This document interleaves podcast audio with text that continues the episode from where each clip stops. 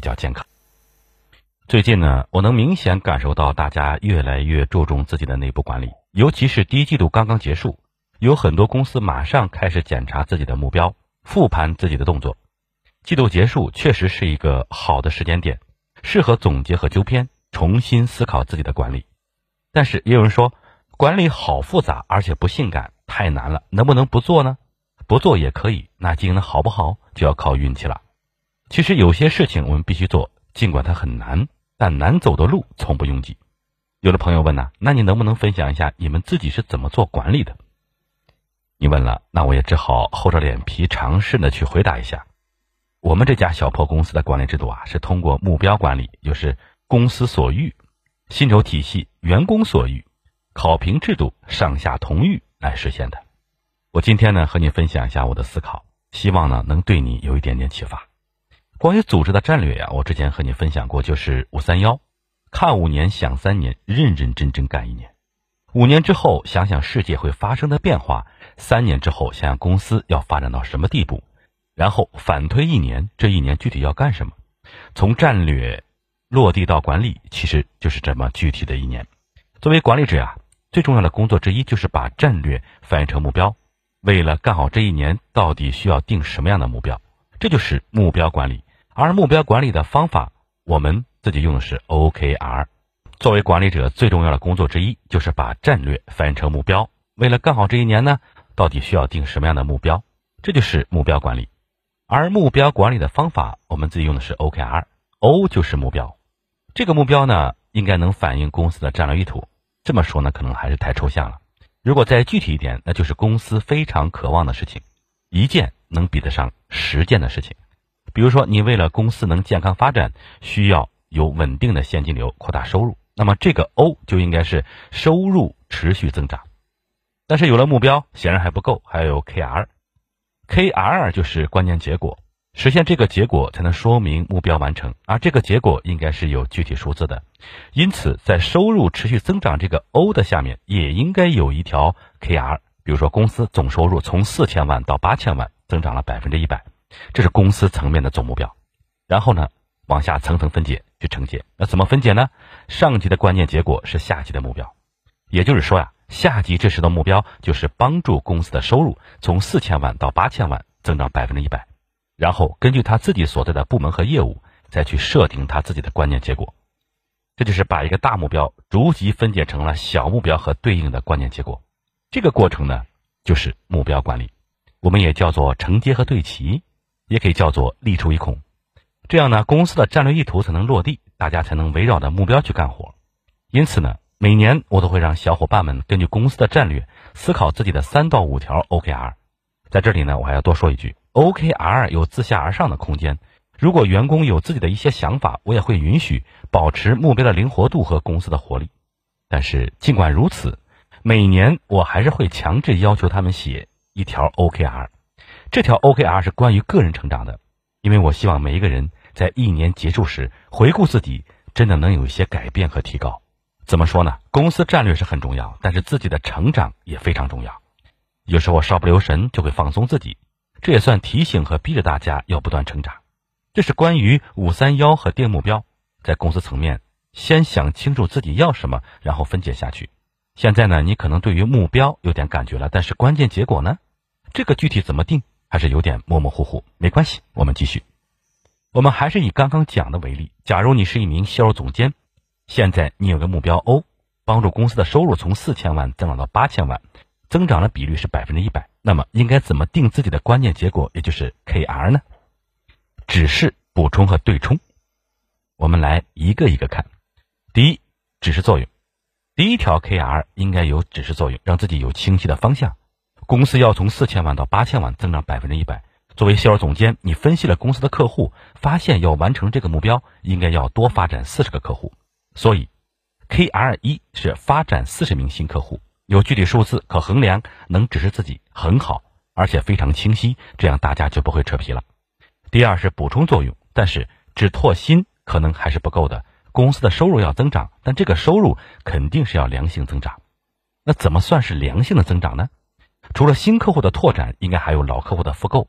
根据自身业务的情况呢，复购的比率应该不低于百分之三十，这样才算是比较健康。所以 KR 二老客户复购比率不低于百分之三十。第三是对冲作用，有了指示和补充之外呢，可能还是不够。为什么呢？因为不管是拓新还是复购，都是要让客户掏钱来买东西。但是如果你为了完成这个数字欺骗用户、过度承诺怎么办？你完成了结果，但没有实现组织的目标，这不行。所以啊，还要有一个对冲的关键结果。因此，KR 三零客户投诉，否则可能就会出现大问题。你发现了吗？这个时候，作为销售总监，我们就制定出一条完整的 OKR。O 是帮助公司的收入从四千万到八千万增长百分之一百。KR 一发展四十名新客户，指示作用。KR 二老客户复购比率不低于百分之三十，补充作用。KR 三零扣投诉，对冲作用。到这里呢，我们才能算完整的分解了目标。然后呢，然后就可以去干活了。接下来就是 AP 行动计划。行动计划就是你的行动到底有什么样的计划，谋定而后动，然后在工作中随时调整。其实呀，行动计划就是根据不同的颗粒度不断的计划和复盘。这个不同的颗粒度呢，就是年度战略。季度计划和每周调整，我们也是一个一个来看。第一个叫年度战略，年度的目标当然需要有年度的战略完成，这就需要我们有清晰的思考。怎么思考呢？我曾经和你分享过方法，就是基本盘加上创造性方法。基本盘就是你能想到的方法，比如发展四十名新客户，根据市场的自然增长，可以顺利拓展三十名，这就是基本盘。守住拿稳，完成目标就有了基础保证。那还有十名新客户呢？这就需要创造性方法，从竞争对手那里抢过来吗？还是要找到新的空白市场呢？不断尝试，不断创新。在一年的时间里，先检查基本盘是不是守住了，守住了就大胆的去创新。第二是季度计划，季度呢要盯紧数据，因为数据会告诉我们我们的计划对不对，原来的目标完成了多少，为什么有差距？如果少是什么原因？怎么弥补？如果多是哪里做对了？怎么扩大战果？用数据来确认方向。第三是每周调整，一年有五十二周，调整和迭代的速度够快，离实现的目标就越近。每周分析三件事，分别是继续做、停止做和开始做。做对的是继续，做错的停止，没做的开始。我经常和公司的小伙伴们说呀，我担心的其实不是大家不工作，而是来瞎工作，没有策略性的去工作，方向错了，跑得越快，错得越离谱。所以呢，要有计划，要有策略。我们前面讲的是目标管理的内容。目标管理更多是公司所欲、组织想要的东西，但是员工想要什么呢？非常实际的一点是薪酬。谈目标，但是不谈钱，那是耍流氓。所以呢，薪酬体系每个人应该有三笔钱：年薪等于工资加奖金加年终奖。工资是发给责任的，每个月大家都会拿到固定的工资，天经地义。承担了责任，付出努力，就应该拿到工资。那奖金呢？奖金是发给超额业绩的，奖金用来更好的激励。当员工实现了超预期的结果。当然也应该拿到超额奖金。那年终奖呢？年终奖是发给行为和价值观的。有很多公司呀，年终奖是随便发的，看心情，其实不对。就像前面说的，有些人是为了完成业绩，可能会不择手段，所以呢，需要一笔钱作为对冲。这笔钱呢，一般是年终奖。如果不诚信，如果是伤害客户，年终奖是要被扣掉的。有业绩激励的油门，也有年终奖的刹车。这是每个员工都应该有三笔钱。那么三笔钱要怎么发呢？根据不同岗位的特点，调整三笔钱的具体比例。在任何一家公司啊，都基本有这三类岗位：S、T、O。S 也叫业绩责任岗，比如说销售，比如说 BD；T 呢也叫专业能力岗，比如说编辑，比如说工程师；O 呢也叫支持服务岗，比如说财务，比如说行政、人事。每个岗位的分配比例是不一样的。S 业绩责任岗是怎么分配比例呢？一般是六三幺。也就是说呀，如果把年薪分成十份的话，百分之六十是基本工资，百分之三十是业绩奖金，百分之十是年终奖。比如他的年薪是二十万，那么他的工资就是十二万，二十万乘以百分之六十等于十二万，平均一个月一万。业绩奖金呢是六万，就是二十万乘以百分之三十等于六万，平均一个月是五千。年终奖是两万，二十万乘以百分之十等于两万。T 岗呢，就是专业能力岗呢，是什么样比例呢？一般是八幺幺比例，也就是说呀，如果把年薪分成十份的话，百分之八十是基本工资，百分之十是业绩奖金，百分之十是年终奖。比如他的年薪是三十万，那么他的工资是二十四万，平均一个月两万。业绩奖金是三万，平均一个月是两千五，年终奖是三万。O 是支持服务岗，是什么样的比例呢？一般是九零一的比例。也就是说啊，如果把年薪分成十份的话，百分之九十是基本工资，不设业绩奖金，百分之十是年终奖。比如他的年薪是十六万，那么他的工资是十四点四万，平均一个月是一点二万，年终奖是一点六万。那么为什么 STO 三个不同的岗位是这样的分钱比例呢？这是看距离业绩和收入的远近，因为离收入越近的人，比如说销售，就需要更多的奖金部分激励他们去创造业绩；而离收入相对远的人呢，比如说行政，就需要更高的固定工资，给他们安全感，用更稳定的心态去做好支持工作。所以这就是在我们这家小破公司给大家分钱的逻辑。但是这就够了吗？还不够，组织还需要考评体系。目标管理是公司所欲，薪酬体系是员工所欲。中间呢，其实还要需要考评体系，把公司和员工连接起来，叫上下同欲。那么，要考核什么东西呢？三个维度：目标完成度、如何完成的，以及和他人的相对性。什么意思呢？我们先来看目标完成度。这一点呢，应该很好理解。一开始三到五条的 OKR 完成怎么样了？虽然很多人说 OKR 不考核，但还是要看看的。完成度应该是一个重要的参考。第二个是如何完成，还是那样一句话。我们不仅要完成工作，还要有策略性的去完成工作。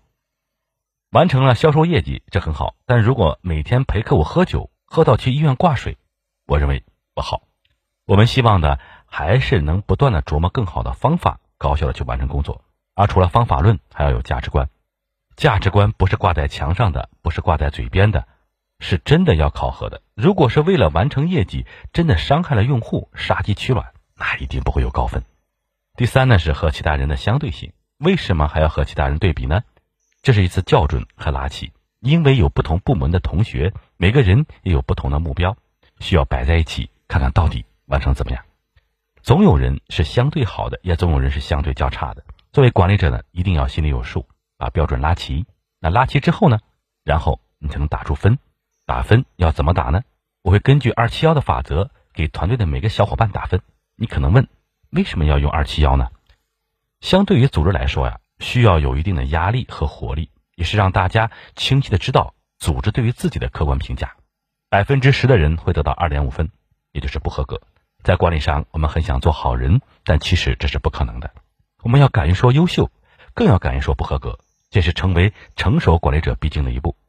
不合格的人理论上没有年底的年终奖，但是打二点五分不是我们的目的，我们的目的。还是要让员工认识自己，并且帮助他提升这一点，不要本末倒置。百分之七十的人会得到三点零分和三点五分，也就是合格和良好。这一部分的同学呢，一般会拿到大部分以及全部的年终奖。那还有优秀的百分之二十呢？百分之二十的人会得到四分，也就是优秀。优秀的同学呢，最终拿到年底奖金会超过百分之一百，可能是百分之一百二，也可能是一百五，或者是更多。为什么呢？因为优秀。我想说的是呀，在一个组织里，不应该看关系，而应该看业绩。业绩面前，人人平等，并且让业绩优秀的人拿到更多的回报。我们要保护强者。这就是我们这家小破公司的管理制度：目标管理，公司所欲；薪酬体系，员工所欲；考评制度，上下同欲。我知道啊，可能有人听到这里呢，也许会问一句：既然如此，那你们自己到底管的怎么样呢？我坦率的说呀，嗯，还行。别人有的毛病，我们也有。一会儿解决这个问题，一会儿解决那个问题，努力做吧。我很喜欢这样一句话：反求诸己。我在一些私董会机构带领一个十几位企业家组成的私人私董会小组，他们的口号是呀：仁者如射，射者正己而后发，发而不中，不愿胜己者，反求诸己而已。意思就是呀，摆好姿势射击，没有射中目标，不要怪比自己射得好的人，要研究自己的射击姿势是否有问题。管理者如果没有做好，还是从自己身上找原因吧。做管理其实从来就没有你应该怎么样，更没有他应该怎么样，只有我应该怎么样。最后的话，难走的路从不拥挤。所以啊，你现在应该有一个感受：做管理确实挺难的，要有管理制度，要有管理方法，还有管理心力。我自己的体会是呀，尽管会花很多时间来打磨流程，尽管会花很多时间纠偏改正，尽管会花很多时间和员工沟通。但是这些尽管都是值得的，否则总有一天你会面临很多很多的怎么办？这个时候再想起管理，可能就来不及了。是的，很多事情会让你觉得很烦、很困难，但是难走的路从来不拥挤。好，感谢您的收听，咱们明天见。